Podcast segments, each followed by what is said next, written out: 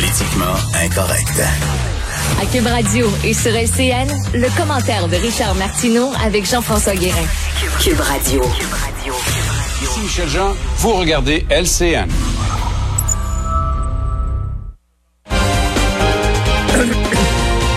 Salut Richard. Salut Jean-François. C'est juste qu'on, c'est drôle qu'on vienne juste de voir Michel Jean, son reportage excellent hier d'ailleurs, euh, qui nous montrait cet entrepreneur qui au mois d'avril a dit au gouvernement, hey, je suis là, là, euh, il s'en vient des canicules cet été, je vous l'apprends, j'ai des climatiseurs prêts à installer dans les CHSLD. Il n'y a pas eu de réponse de la part du gouvernement. Écoute, c'est hallucinant. Tu sais, je, tu sais que je travaille très fort pour cette chronique. J'ai fait énormément de recherches hier, plusieurs heures. Je suis arrivé avec deux données assez surprenantes, Jean-François. Assez surprenantes. Alors, l'hiver au Québec, il paraît qu'il fait froid. fait froid, puis il y a même des tempêtes de neige, ça a l'air, évidemment.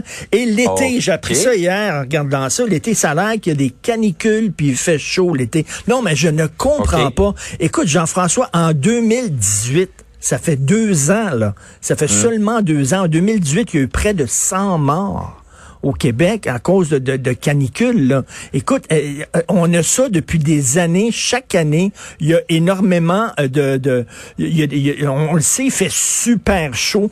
Au Québec, c'est l'endroit où il y a le plus grand écart de température entre l'hiver qui fait très froid et l'été qui fait très chaud. Comment ça se fait que là, on est en état d'urgence et qu'on court à droite et à gauche pour acheter des climatiseurs? Mhm. Comment ça se fait que ça a pris un incendie à l'île verte pour qu'on se rende compte que c'est peut-être une bonne idée d'installer des gicleurs dans les résidences pour personnes aînées? D'ailleurs, mhm. j'aimerais ça qu'on fasse actuellement la recherche. Combien de résidences des personnes âgées vraiment des gicleurs et ont installé des gicleurs?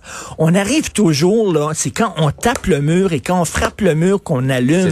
Écoute, j'en j'en reviens pas. J'écoutais un médecin euh, de l'hôpital Maisonneuve-Rosemont à Montréal qui disait qu'il y a seulement l'unité des soins intensifs qui est climatisée dans l'hôpital.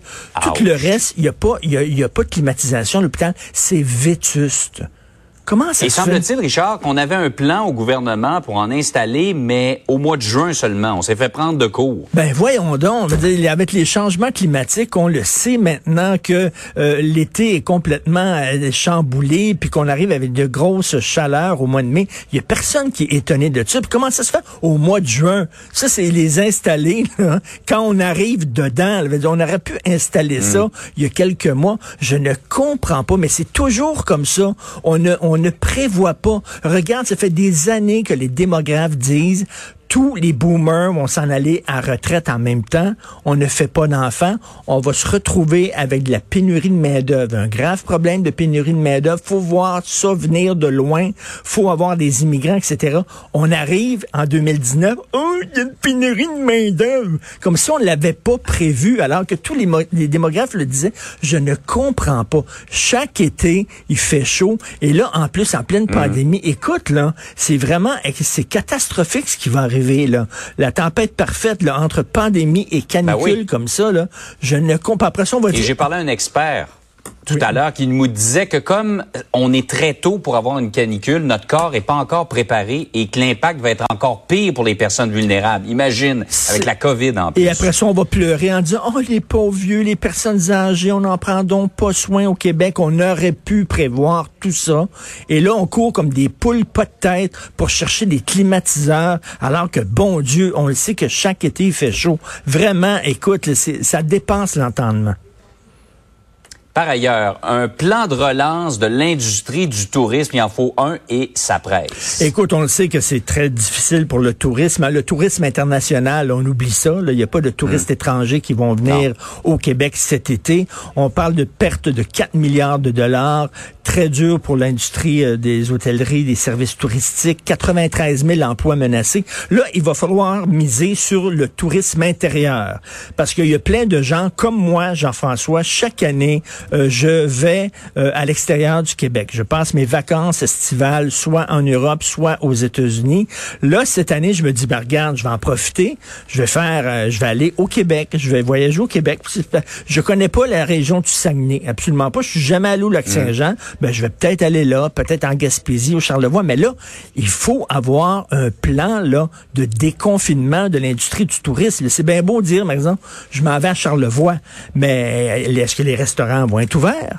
Est-ce qu'il va y avoir des services touristiques? Est-ce que je vais pouvoir euh, me promener en bateau là-bas? Là, on apprend que les terrains de camping mm. vont être ouverts. Bon, bonne chose. Mais il y a beaucoup de gens, j'ai parlé hier, un spécialiste du tourisme au Québec, au Québec qui dit on attend, on attend le plan parce que c'est là, là c'est là que les gens prévoient leur été. Généralement, à ce temps-ci de l'année, ben Richard, là, nos vacances sont déjà planifiées. Mais là, je comprends, ben c'est une situation exceptionnelle quand même, mais il faut avoir un signal dans d'ici le début juin. Là, ben c'est ça. Est-ce qu'on va un signal de ce qui va se passer? Là. Ben oui, on va-tu pouvoir aller se baigner dans les plages là-bas? Parce que si je peux rien faire, à Charle... je m'en vais à Charlevoix puis je peux rien faire, je m'en vais, c'est mais bon, je suis bien de rester chez nous. Alors là, à un moment donné, c'est là actuellement qu'il faut. Mais euh, bon, ça a l'air que c'est en, retard. On espère que d'ici quelques jours, le plan de relance de la ministre Caroline Proux va être présenté. Ouais. On a tous bien hâte. Charlevoix, Saguenay-Lac-Saint-Jean, Richard, excellent choix. C'est des belles régions. Merci. Salut. La région de mes aïeux, Charlevoix. Ah oui. Salut, Richard. Salut.